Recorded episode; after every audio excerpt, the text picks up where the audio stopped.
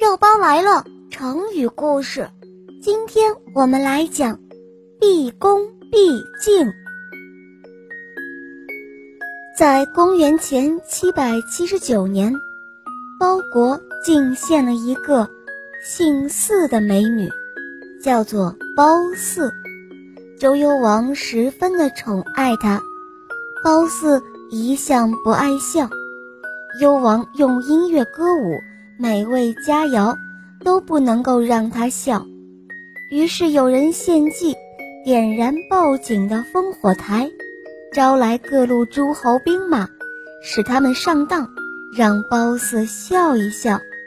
幽王欣然同意了，他带着褒姒到行宫去游玩，晚上传令点燃烽烟，各地诸侯见到烽烟。以为有盗寇侵扰京城，纷纷率领着兵马赶来相救。到了这儿一看，只见幽王在喝酒取乐。幽王派人对他们说：“没有什么盗寇，让你们辛苦了。”诸侯受骗，匆匆的来，又匆匆的走。褒姒看了，不由大笑。幽王也很开心。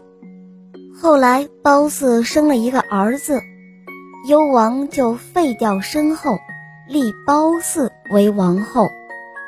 同时，幽王也废掉了申后所生的太子宜臼，立褒姒的儿子为太子。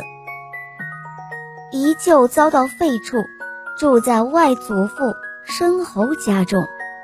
他对自己的命运和国家的前途满怀忧愁。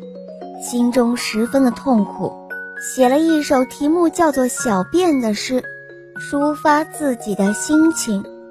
诗的第三节说：“看见屋边的桑树和紫树，一定要毕恭毕敬。我尊敬的是自己的父亲，我依恋的是自己的母亲。